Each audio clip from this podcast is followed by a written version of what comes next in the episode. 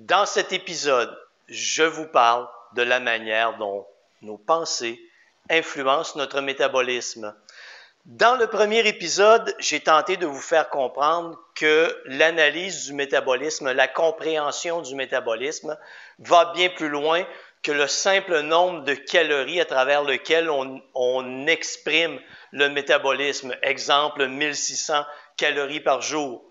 C'est comme ça en général qu'on exprime le métabolisme, mais en arrière-plan, ce qui nous intéresse vraiment, c'est la manière dont notre métabolisme réagit aux différentes demandes que nous lui imposons, les demandes physiques et les demandes mentales.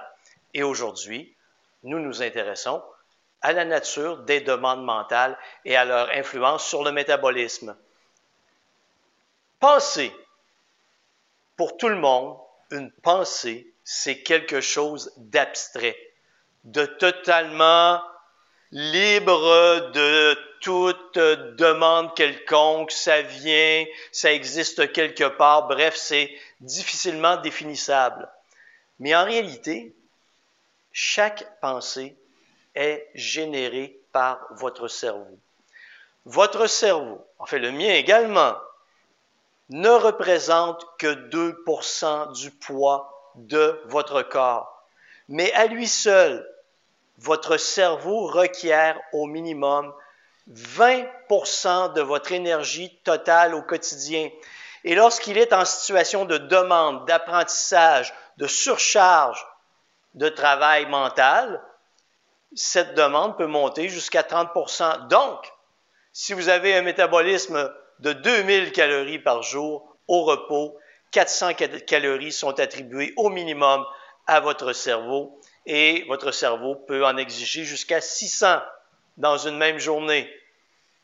Donc, pour générer une pensée, pour générer tous les processus physiologiques, notre cerveau a besoin d'énergie. Et je vous le rappelle, cette énergie provient des protéines, lipides et glucides que nous consommons. Une pensée est une évaluation de ce qui se passe dans le monde de notre point de vue. La réalité n'a pas d'importance. Ce qui a de l'importance, c'est la perception que vous avez d'une situation. Si vous évaluez cette situation comme tout à fait normale, sans aucun danger, vous ne vivrez aucun stress. Par contre, si vous évaluez une situation comme dangereuse, vous allez être en situation de lutte ou fuite. Il y a 20 000 ans et davantage, nos ancêtres ont fait en sorte que, en fait, ce pas nos ancêtres qui ont fait en sorte, mais la nature nous a créés ainsi. Face à un danger, exemple, j'étais dans la jungle et je devais me battre contre un lion. J'avais deux options, lutter ou fuir. Face à ces deux options, ça ne pouvait pas durer davantage que dix minutes. Si j'avais à me battre contre le lion, soit que je gagnais, ou soit que je me faisais dévorer à l'intérieur de dix minutes. Si je me sauvais, possiblement qu'à l'intérieur de dix minutes, j'allais être assez loin pour que le lion m'oublie, ou le lion a réussi à m'attraper et, encore une fois, ça en était fini pour moi. Enfin, pour mon ancêtre. Lutte ou fuite. Notre corps est équipé en général pour affronter le stress pendant une dizaine de minutes. Mais aujourd'hui, imaginons que vous êtes au travail, que vous détestez votre travail, que ça va mal au travail, que vous avez une surcharge de travail qui dure depuis des semaines, voire des mois.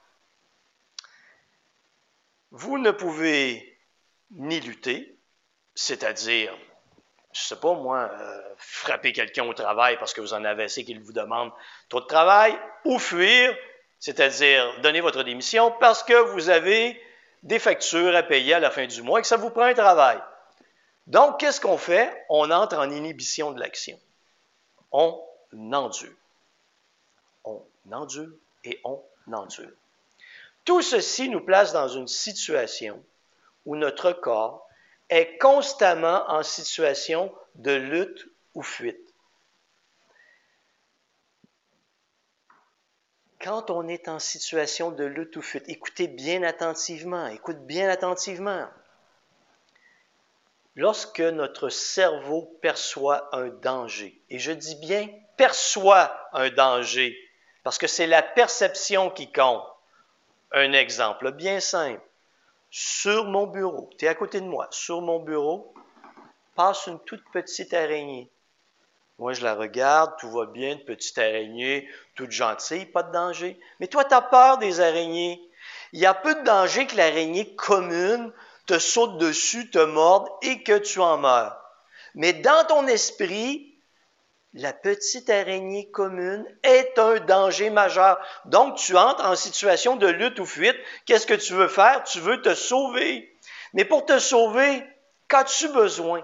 Tu as besoin d'un afflux en énergie rapide. Donc, ton corps produit une quantité d'adrénaline importante afin que ton cœur augmente sa fréquence cardiaque. Ton système nerveux aussi contribue à l'augmentation de ta fréquence cardiaque. Tout ceci pour pomper davantage de sang à tes muscles avec de l'oxygène pour que tu puisses brûler des glucides parce que ton corps t'envoie une surcharge de glucides à ce moment, source d'énergie très rapides à utiliser qui te permettent de prendre tes jambes à ton cou. Mais tu vas me dire, Denis, mais je suis dans une situation où je pars à courir, je, fais comme de l'exercice, c'est tout à fait normal, mais qu'est-ce qui se passe quand je suis assis? En laboratoire, je me suis amusé à stresser certains de mes clients. Exemple, je les installe avec un analyseur de gaz respiratoire, ce qui me permet d'analyser la consommation d'oxygène, l'expiration de CO2 et de déterminer quelle source d'énergie la personne utilise. Normalement, vous et moi, au repos, pendant que nous sommes assis, on dépense, on brûle des lipides si nous ne sommes pas sous stress. Par contre, si je te demande de me lister, de m'indiquer la chose qui te stresse le plus actuellement, tu me donnes le petit papier je t'installe sur mon analyseur de gaz respiratoire pendant que tu es assis. Et je te mesure calmement et je vois que tu brûles les lipides. Et tout d'un coup, je me mets à parler de la situation qui te stresse. Si tu embarques dans la situation qui te stresse et que ça vient vraiment te chercher, qu'est-ce que je vais voir? Tu vas passer instantanément de l'utilisation des lipides à l'utilisation des glucides. Et à l'effort, il y a un ratio que j'observe, le ratio de CO2 expiré sur l'oxygène consommé. Et lorsque ce ratio arrive à 1,15, je sais que tu, fais, tu es en situation d'effort maximal. Mais en situation de stress, tu es en position assise. Je te demande de penser à quelque chose qui te stresse. Et qu'est-ce que je vois? Tu passes de l'utilisation des lipides jusqu'à l'utilisation des glucides à un ratio de 1,15 tu es assis et tu es en situation d'effort maximal. Parce que le stress te place en situation de lutte ou fuite. Mais tu ne peux lutter ou fuir. Alors qu'est-ce que tu fais? Tu restes en position assise. Exemple, dans ton quotidien, tu affrontes la situation minute après minute, jour après jour, semaine après semaine, mois après mois.